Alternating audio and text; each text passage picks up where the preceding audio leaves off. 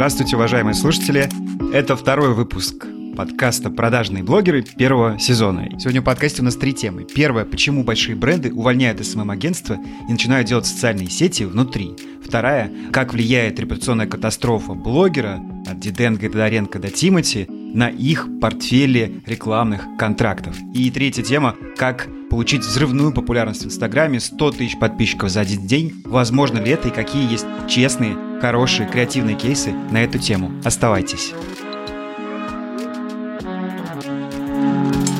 И голос, который вы слышите, это голос Павла Гурова, который ведет телеграм-канал и инстаграм тоже под названием Гуров Digital. Кроме того, есть чарующий бархатный голос меня, Алексея Ткачука. Я тут недавно читал, как люди представляют себя, что они перечисляют все телеграм-каналы и все СМИ, которые они ведут. Я подумал, что если я буду перечислять, я просто задолблюсь. Но, в общем, я digital-блогер номер один, и погнали. И еще есть какой-то там Семен, третий голос, как меня назвали после первого выпуска. Это я никогда не забуду. И я веду русский маркетинг. Но, кстати, я хотел добавить, что мы не просто блогеры, но каждый еще маркетолог. Мы не просто блогеры, которые пиарят сами себя. Мы маркетологи больших компаний. Например, Семен Ефимов почти три года работает в маркетинге одного из лидеров тех рынка России – компании Grow Food. Я сейчас э, работаю самым большим банком Украины Приватбанк и разрабатываю для них стратегию, в том числе и для ТикТока.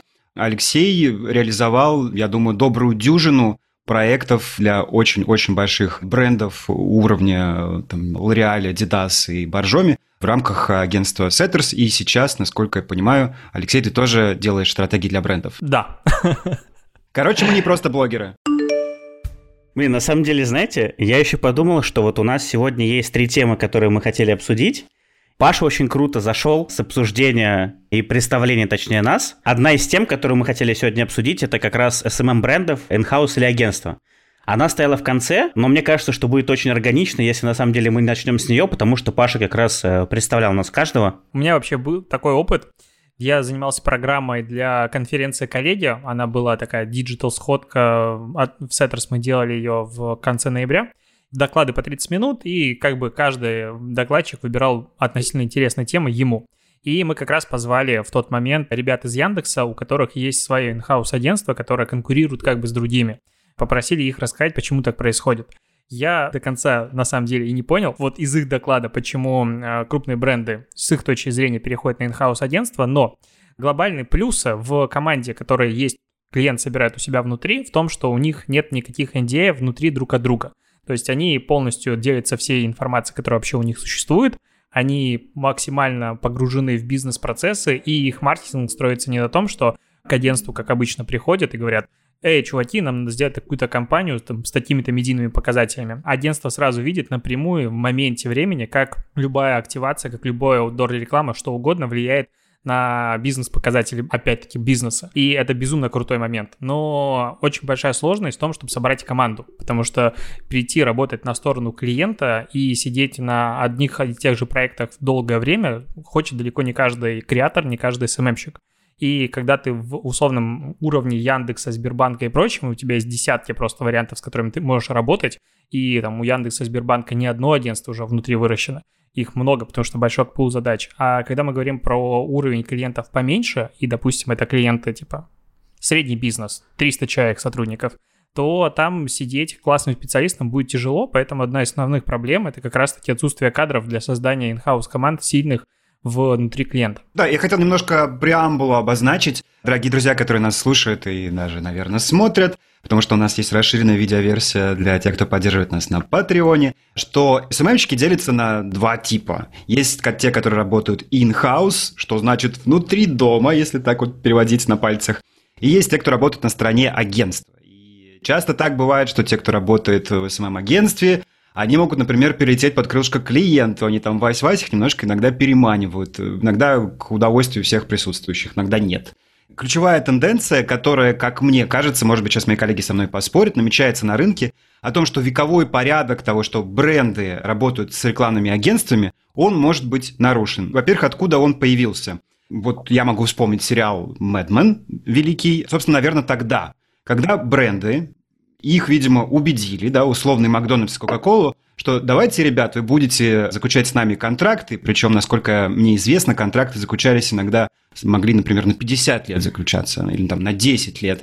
При этом этот контракт еще расползался глобально на весь мир. То есть сделка произошла одна в Нью-Йорке, и потом по агентским цепочкам они приклеиваются к этим Макдональдсам, Кока-Колам, выполняя глобальный месседж. И этот порядок всех устраивал до тех пор, пока не стали, видимо, накапливаться всячески разные недовольства. Действительно удобно, когда это внутри, ведь тогда ведь можно повлиять и на продукт, и наконец-то маркетинг и продукт у нас будут дружить, и наступят счастливые времена. Как Леша уже сказал, Яндекс сделал внутри себя агентство Digital рекламное SMM, и еще и не одно. Сбербанк сделал огромную структуру под названием Сбермаркетинг. Про западный рынок хочу сказать. Google тоже несколько лет назад перешел на внутреннее агентство. Их внутреннее агентство называется ZOO, зоопарк. И Facebook тоже уже несколько внутренних агентств сделал. А сейчас вы послушаете рекламный ролик Инстаграма, который сделала компания же Инстаграм со своим внутренним SMM in-house агентством Creative X, но им помогало известное рекламное агентство внешнее Agilvi. Этот ролик посвящен диджеям, которые стримят свои сеты в Инстаграм лайвы в карантин.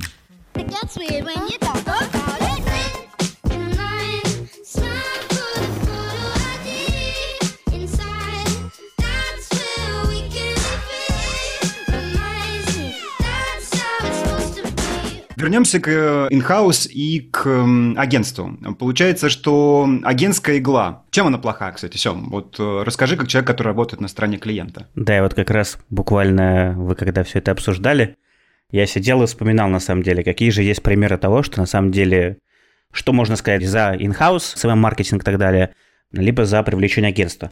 На самом деле, наверное, начнем немножко издалека. Мне кажется, что современные агентства у нас в России вообще должны делиться на два типа.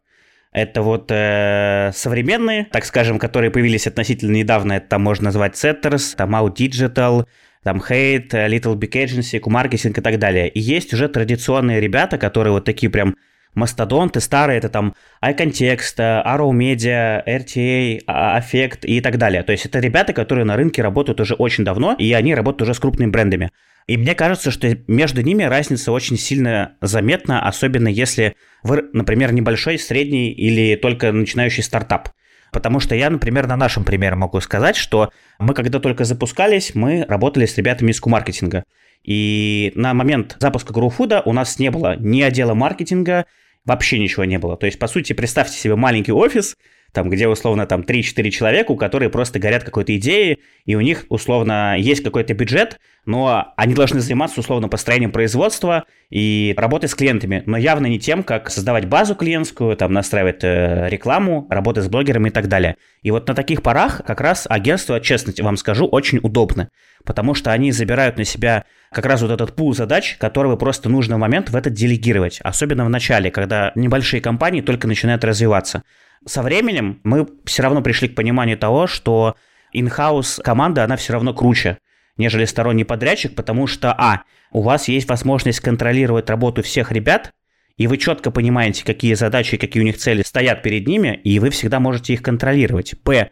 Вы подбираете команду сами, соответственно, человек приходит на собеседование, каждый через него прогоняется через эти собеседования. Ты видишь что он из себя представляет. А на самом деле на тему собеседования тоже можно отдельно разговаривать, но тем не менее. И, наверное, самое главное – это быстрое решение каких-либо проблем и комьюнити-менеджмент. И комьюнити-менеджмент как раз, мне кажется, in-house здесь вообще точно 100% выигрывает, потому что отдавать его сторонним агентствам, ну, чаще всего эта история не очень хорошо заканчивается.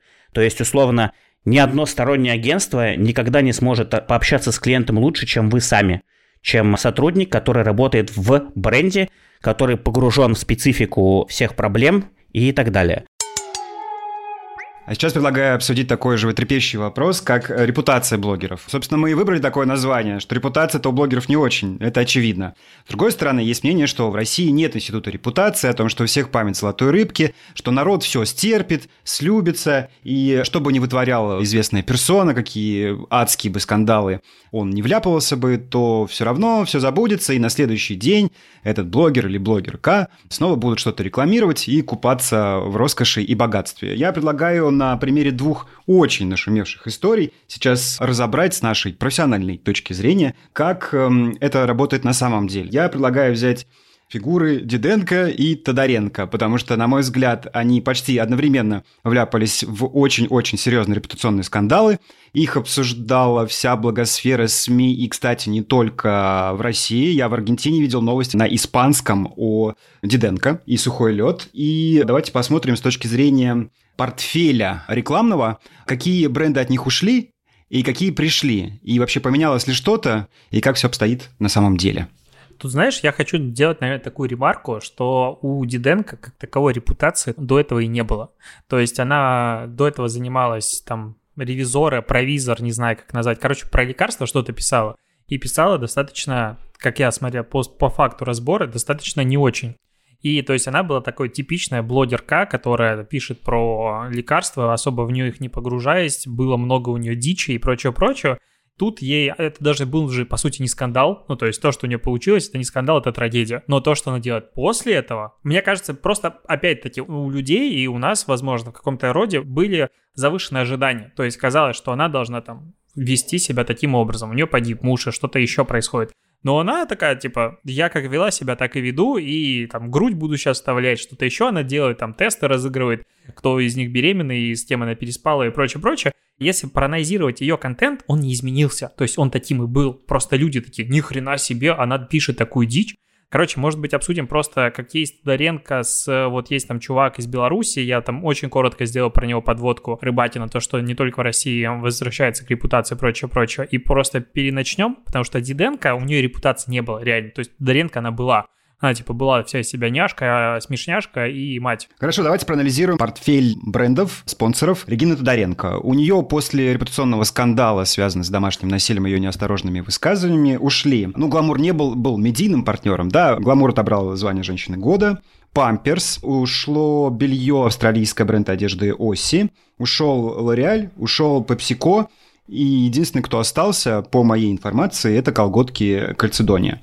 Что происходило дальше? Совершенно точно сменился фокус э, Регины Тодоренко. Это явно наделало с теми, кто ее консультировал. Если раньше у нее был такой сексуализированный образ, было очень много селфи, очень много ярких, то теперь почти каждая фотография, каждый пост это семейственность. Это вот обязательно я мать, у меня дети. То есть апелляция к этому невинному, неприкосновенному, выигрышному со всех сторон э, в России образу. И через каждый второй пост апелляция к различным благотворительным фондам. Благотворительный фонд «Галчонок» э, с другими известными актрисами. Сбор средств насилию нет – известный наверняка тем, кто следил за темой ее фильм, посвященный домашнему насилию. Здесь э, произошел у нее прирост довольно хороший после этого, примерно такой же, как у Диденко. Кстати, мне удивительно, что и там, и там люди практически не отписываются. То есть их внимание было приковано этим скандалом, но они не ушли, они продолжают следить. Если мы немножечко хотим отойти от темы Тодоренко, мне почему-то прям вспоминаются два кейса. Первый, возможно, помните, возможно, нет, с Ксенией Собчак и Samsung, который был. Это история, когда Ксения Собчак заключила контракт с Samsung, по-моему, на несколько лет. Она становилась их амбассадором и должна была носить с собой технику Samsung вообще, ну, то есть во всех местах присутствовать и светиться, так скажем, только с техникой Samsung. Но в одном из эфиров, по-моему, если не ошибаюсь, радио «Эхо Москвы», могу ошибаться, или мы, что-то такое было, да, она появилась как раз в эфире, и, наверное, просто забыла про то, что идет как раз-таки прямая трансляция, э, видеотрансляция, и на этой видеотрансляции как раз, можно так спалилась, так скажем, с айфоном. Там реакция Samsung была незамедлительная, они буквально через пару дней отказались, в принципе, разорвали с ней контракт. Насколько я помню, даже было, ходили слухи про то, что они собираются подавать иск на там полтора или 1,6 миллиона долларов. Ну, вроде как слухи оказались слухами. Это вот то, что мне прям вспомнилось такое. И еще одно, ну, господи, как же это знаменитое «хлопну за здоровье Собянина». Но мне кажется, что это просто гениально, и такие штуки как бы они наглядно демонстрируют, что как бы можно репутацию свою убить в момент, и эту репутацию потом отмывать еще очень долго. Для тех, кто не в курсе, просто напомню, Хотя, как мне кажется, об этом в курсе должны быть все. Тимати выпустил э, ролик преддверии выборов, как раз там упоминался Собянин, про то, что он не ходит на выборы, не втирает дичь. Там был текст про то, что он там хлопнет за здоровье Собянина. Этот клип Тимати вошел в русскую диджитал-историю как первое YouTube-видео с миллионом дизлайков. Пешком с Арбата до площади Гагарина Отдам хлоп на бургер за здоровье Собянина. После этого дела у группы компании Black Star пошли очень-очень плохо, и генеральный директор даже Пашу потом давал несколько интервью, я их смотрел, потому что мне нравится, как Пашу, в принципе, дает интервью, он всегда очень структурированно отвечает на все вопросы. Как раз вопрос был про то, что как обстоят дела после вот этого клипа, и он как раз говорил, что все очень плохо, и признавал то, что всего лишь один клип может действительно так сильно и негативно повлиять на всю группу компаний. То есть очень сильно упали продажи Star Burger, всех вот этих их подкомпаний всего остального, и насколько я сейчас знаю, к этому добавилась еще и пандемия, и у них дела вообще совсем все плохи стали. Поэтому, как мне кажется, это вот этот наглядный прям пример того, как человек может просто одним клипом просрать всю свою репутацию, он даже выкладывал новый клип, буквально вот в апреле, по-моему, если не ошибаюсь. Он назвал его «С чистого листа», но с чистого листа у него начать так и не получилось, потому что там дизлайков тоже было в два или в три раза больше, чем лайков. И последний, наверное, ребят, вот зарубежный кейс с Лэнсом Армстронгом, помните, нет? Это знаменитый победитель, семикратный победитель Тур де Франс, и он попался на допинговом скандале. У него в свое время было подписано множество контрактов с э, брендами, с крупными, типа Nike и так далее, но как только появились новости о том, что его поймали на допинге, все эти компании расторгли с ним контракты рекламные и он от этого примерно 150 миллионов долларов потерял. То есть это тоже вот один неосторожный шаг. Понятно, что это мы глупо сравнивать спортсмена там, который употреблял допинг там с звездой, которая сказала неосторожную фразу, но как зарубежный пример, мне кажется, подойдет. Тут я бы поговорил, в принципе, если эту тему разворачивать, то, на мой взгляд, даже вспоминать кейсы здесь не совсем актуально, потому что через месяц будет новый, новый, новый, я в этом уверен. Я, почему? Потому что сейчас общество поняло, какой властью она обладает. То есть, наконец-то, на мой взгляд, мы начинаем переходить в такой вот мир общественного запроса на типа справедливость и понимание того, что общество влияет на бренды. Не бренды только влияют на людей, но и наоборот. И если смотреть, допустим, ту же Тодоренко, те же все остальные кейсы, все это происходит, ну, кроме кейса с Samsung, потому что это немножко другая история. Рекламодатели уходят за счет негатива людей по поводу этой темы. Допустим, сейчас очень такая свежая, короткая история из Беларуси. Ну, я как человек, который закидывает новости из Беларуси, и, мне кажется, один из главных инфо этих поставщиков э, Бульбы. Так вот, есть один телеведущий, Артем Рыбакин. Не суть важно, кто это. Ну, он был достаточно заметен в медийном поле в Беларуси развелся со своей прошлой женой, у него что-то другое, но есть. Короче, у него остался ребенок и бывшая жена, которой он не платил алименты. И это все вышло в большой пиар-скандал, инфоповод, все это начали обсуждать, потому что он ведет себя как последний мудак и очень некрасиво поступает в отношении своей прошлой семьи. Как бы ничего сложного, ну, по сути, здесь ничего ужасного не произошло для обычного мира.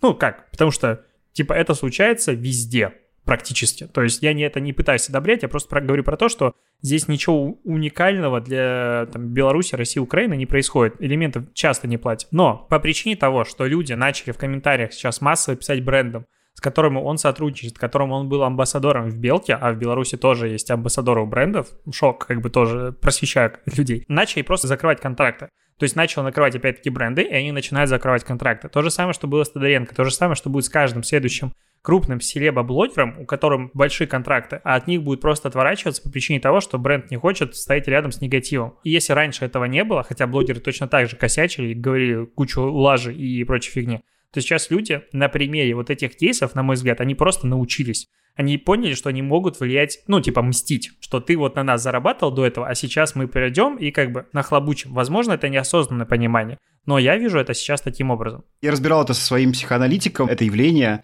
и она рассказала простые, понятные, но неочевидные вещи, что здесь работает психология группы, которая всегда отличается от индивидуальной психологии, она более примитивна, и не хотелось бы, конечно, защищать Тимати, но здесь просто происходит такой перенос всего теневого дерьма, которое накопилось в человеке, в людях – они находят козла отпущения, и его очень легко вот таким вот образом атаковать. И, собственно, механизм уже отработан, эта психологическая механика зарождается сама, люди видят конкретный результат, Памперс действительно отозвал контракт, и да, такие случаи будут повторяться. Можно ли это назвать институтом репутации? Я не уверен, но это новое явление. Но это очень граничит с потребительским экстремизмом, и то, что происходит, допустим, на мой взгляд, уже давно на Западе, когда люди боятся что-то сказать, и когда говорят, это обычно взрыв просто эмоций, и что-то происходит потом очень плохое после какого-то скандального интервью.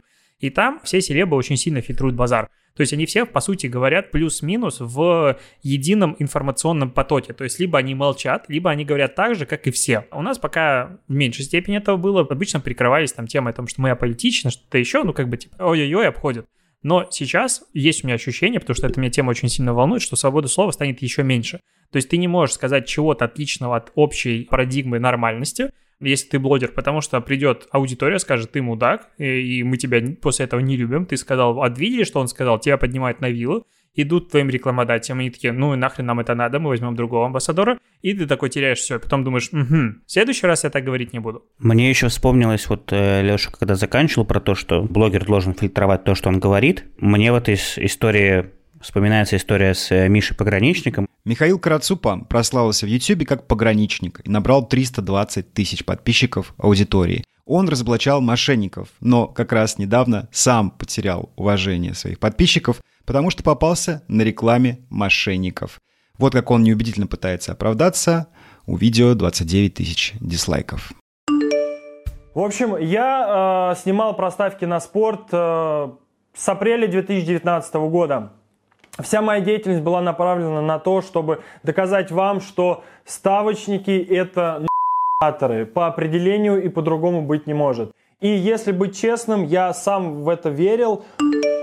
Казалось бы, у него должна быть аудитория, которому он верит и доверяет. Действительно так и было до апреля месяца, пока он сам не прорекламировал мошенников. И вот как раз то, что сказал Леша, вся вот эта аудитория, которая какой-то негатив копила, которая аккуратненько собирала каждое слово, которое написал в Инстаграме, которое он сказал в своих трансляциях, которое написал в постах. Она все это нашла, она вернулась и ему такой бушлак говна на него вылился, что человек сейчас, по сути, просто со своей карьерой блогера, наверное, можем сказать, попрощался. Потому что если до этого у него интеграция стоила порядка 200 тысяч рублей, у него крупные рекламодатели тоже не размещались, потому что они, в принципе, такие тематики не любят. Но к нему приходили стабильно разработчики игр и покупали у него рекламу то сейчас от него отвернулись абсолютно все. И рекламодатели, даже такие вот, ну, такие себе, и аудитория. То есть у него канал потонул в количестве дизлайков. Если раньше у него там, например, соотношение было 85% или 90 лайков и только 5-10% дизлайков, то теперь ситуация вообще кардинально другая. И это вот как раз еще один пример того, что человек, которому в свое время его же аудитория верила, доверяла, он просто за одно видео перевернул отношение к себе кардинально, и ему припомнили абсолютно все, что он в свое время неосторожно наговорил. И третья тема нашего подкаста – это взрывной рост в Инстаграме. Это феномен, который происходит довольно редко, но мечтают о нем все. Особенно малые бизнесы, у которых рекламный бюджет 5000 рублей. Конечно же, и когда они приходят к СММщику-фрилансеру несчастному из Рязани, говорят, а давай ты устроишь взрывной рост. Вирус, вирус-квартирус. И этот вирус-квартирус э, все-таки происходит. Мы хотели бы рассказать вам одном из последних, наиболее заметных кейсов. Это э, СМИ, который называется называется Seriously, то бишь серьезно, такой э, молодежный американский акроним. Seriously — это новая СМИ от Газпром Медиа Холдинга, куда входят также «Дважды два», ТНТ, Comedy Club, Пятница, но Seriously выбрали несколько более утонченную аудиторию. Скажем так, это молодые люди из Москвы, у которых есть сникеры и блинтяга, и которые ходят в Дом культур.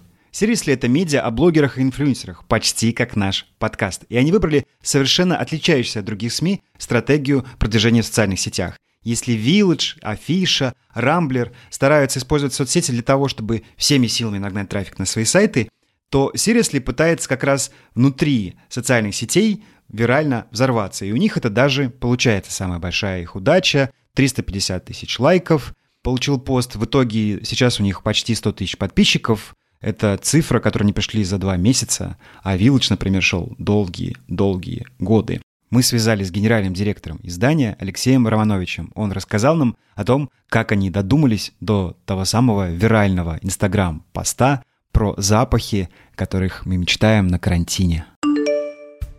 У нас небольшая редакционная команда, каждый придумывает идеи, мы это ежедневно на летучках обсуждаем. У нас есть SMM-редактор Даша, собственно, ее непосредственная обязанность генерировать оригинальные идеи для соцсетей. Собственно, так и появились и духи, стартер-пак. У нас есть определенный план ежемесячный. Собственно, два месяца назад стояла задача первую волну какое-то внимание привлечь. Это была идея Даши стартер-пак Москва. По факту мы получили с нуля где-то 10 тысяч подписчиков, первых рекламодателей, отработали кейс с самокатом, Вторым крупным кейсом, оригинальная идея тоже Даша, собственно, занесла к нам, это были ароматы лета. По итогу плюс 90 тысяч подписчиков за пару дней, там 350 тысяч лайков, миллионы просмотров, репосты. Не планировали, но за пару дней подсуетились и из Диметров выпустили реальную там, партию духов. Limited Edition полторы тысячи штук почти сразу распродали, даже, в общем, на этом немного заработали. В цифрах, скажем так, это близко к хорошей рекламной кампании. И главное, привлекли рекламодателей уже покрупнее. Пришел мегафон. Мне кажется, у нас более-менее все получается, потому что мы работаем по классической схеме. Ну, я лично. То есть, придумай крутую идею, найди самых классных ребят, создай им вот все условия и, собственно, не мешай работать. Ну, можно иногда их там бить, не знаю, можно иногда их немного корректировать, но по большому счету все дело в команде, она у нас очень крутая. Кстати, на инсайтах построена и другая вирусная сенсация последнего времени. Это Guy with Sign, чувак с плакатом, которого наверняка помните. Немножко расскажу внутренней кухни про него. Ну, во-первых, он тоже берет инсайты, да, то есть вы помните, что на этих плакатах человек выходит на улицы Нью-Йорка, и на плакате написан какой-то инсайт, ну, наверное, нашего digital поколения, наверное, то, что проходит красной нитью сквозь все эти э, шутки про там e-mail рассылку, про какой-то digital этикет, про то, как кто-то достал постить сторис э, целиком весь концерт. Забавно, что Вроде бы это все случайные удачи, но вот в случае с чуваком-плакатом нет. За этим стоит зловещая фигура в американском SMM-бизнесе. Это Элиот Тебеле, Fuck Jerry. Это э, что-то типа Роберта Панчвидзе, но только американского масштаба. Это человек, который ворует шутки у всего американского интернета. Американцы, как вы понимаете, просто так молчать не будут, они идут в суд. И его судили столько раз, и он выплачивает столько этих компенсаций за ворованные шутки, за ворованные мемы. Это было первое в истории мира. Судебная тяжба по поводу мема, его кражи, и он его проиграл. И про факт Джерри еще интересно, что они были главным медиа-партнером, главным СММ-подрядчиком фестиваля Fire. Как вы помните, очень хороший был фестиваль. И можете посмотреть его историю на Netflix. И именно факт Джерри, которого на самом деле зовут Элliot, он э, взял этого чувачка, Сета Филлипса, это его друган, и он просто вывел его, и, собственно, это именно он там стоит за кадром и фотографирует. И вот как-то же они это рассчитали, что в итоге там просто у него сейчас 7,5 миллионов подписчиков, и сам Инстаграм, невзирая на запятнанную репутацию факт Джерри с Fire и многими другими историями, сам Инстаграм на свои корпоративные страницы чувака с плакатом э, ставит, и Адам Ассери, генеральный директор Инстаграма, тоже во все это поддерживает. То есть получается, что они этот вирусный потенциал рассчитали и реализовали. Вот как нам всем достичь такого уровня мастерства. Это вообще реально? Или это все-таки везение и ошибка выжившего? Я почему-то вспомнил, вот ты сейчас начал говорить про то, что это все происходит не просто так, и про то, что все это просчитано заранее. Возможно, я немножко не в тему скажу, но я почему-то вспоминаю историю Виталия ЗДТВ, может быть, помните такого? Русский парень, который переехал с родителями в Америку и который снимает пранки. У него больше там трех миллионов подписчиков на Ютубе, если не ошибаюсь.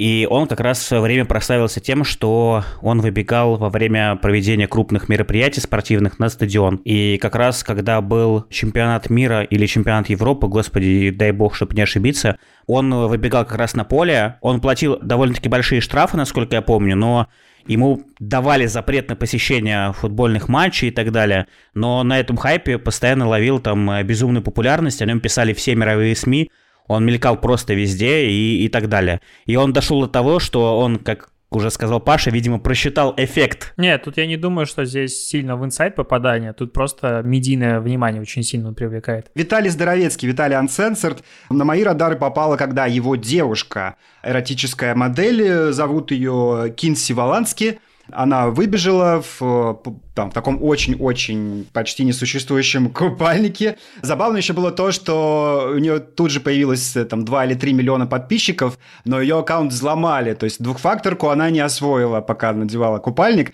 Ей восстановили аккаунт, и я специально сейчас перед э, эфиром зашел, посмотрел, э, как у нее дела. Вы знаете, дела у нее отлично. У нее сейчас э, почти 4 миллиона подписчиков. Рекламирует она, она является амбассадором энергетика, позиционирует себя не просто как голая малышка, а как комик и пранкер тоже. И, в общем-то, прекрасно она воспользовалась, эм, то есть, э, собственно, эту историю они реализовали, даже, получается, просчитали и делают как успешный медиабизнес. Я хотел э, напоследок про эту историю э, процитировать одну очень противоречивую фигуру. Это Антон Вуйма. Это такой специалист по черному пиару, в свое время очень популярный из Петербурга, который продал не один книжный бестселлер. Вот он сказал фразу, которую я запомнил, о том, что прославиться чрезвычайно легко. Достаточно выйти голым на Невский и пройти весь Невский. К вечеру вы обязательно будете во всех заголовках, особенно сейчас на карантине. То есть, на самом деле, эта технология есть, но вопрос в том, нужно ли нам это. Есть еще кейс короткий. На днях он выстрелил на Reddit. Была информация, про канал, который завел просто мужчина, у которого вырос без отца, и он, у него была потребность в том, чтобы ему папа объяснил какие-то вещи, которые обычно отцы объясняют своим детям. Типа, как прибить полку, как что сделать что-то еще. И он начал делать канал, название дословно не вспомню, а Ask You Daddy звучит как-то очень странно. Мне кажется, контекст у этого есть. Это канал формата «Пап, помоги», как поменять колесо у машины, как сделать что-то еще. И он как бы начал записывать ролики, такие вот how-to, и просто выкладывать их в YouTube. Понятное дело, он не медийное лицо, у него не было никаких охватов, ничего. Это заметили на Reddit, раскрутили. У него там сходу было 2 или 3 миллиона новых подписчиков в YouTube. И вот я в моменте не могу посмотреть, какое количество у него аудитории сейчас, но это выстрелило как раз на тему того, что по сути, он взял ту же идею, которая есть, ну, how-to каналов, как прибить пелку и прочее, это не самый интересный кон- контент их много, но он просто немножечко ее видоизменил неосознанно и попал в потребности аудитории, и здесь появилась эмоциональная составляющая очень сильная. И это тоже завирусилось, выстрелило, и у него явно большое будущее впереди. А сейчас небольшое включение Роба Кини. Это дядечка 55 лет, который завел YouTube-канал, который назвал «Пап, как это сделать?». У канала уже 2 миллиона подписчиков. Это хипстеры без отцовщины, которые смотрят его видео для того, чтобы узнать, как побриться, как починить текущий унитаз и как прибить гвоздь. Okay, so this is what I'm talking about. When you go ahead and flush the toilet,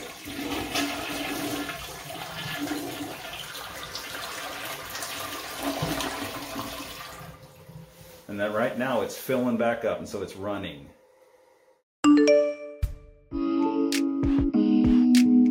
Хочется сказать огромное спасибо всем тем, кто в момент, когда вышел первый выпуск, зашел в iTunes, подписался, поставил оценку, поставил комментарий и так далее. Это на самом деле очень было для нас важно, и хочется сказать огромное вам спасибо, потому что благодаря только вашим оценкам и вашей поддержке мы попали в топ-1 это все. Спасибо, что дослушали до конца. Если вам понравился подкаст, то знайте, у нас есть расширенная видеоверсия этого подкаста, и она выходит на неделю раньше. Все это происходит на Патреоне, ссылку вы найдете в описании.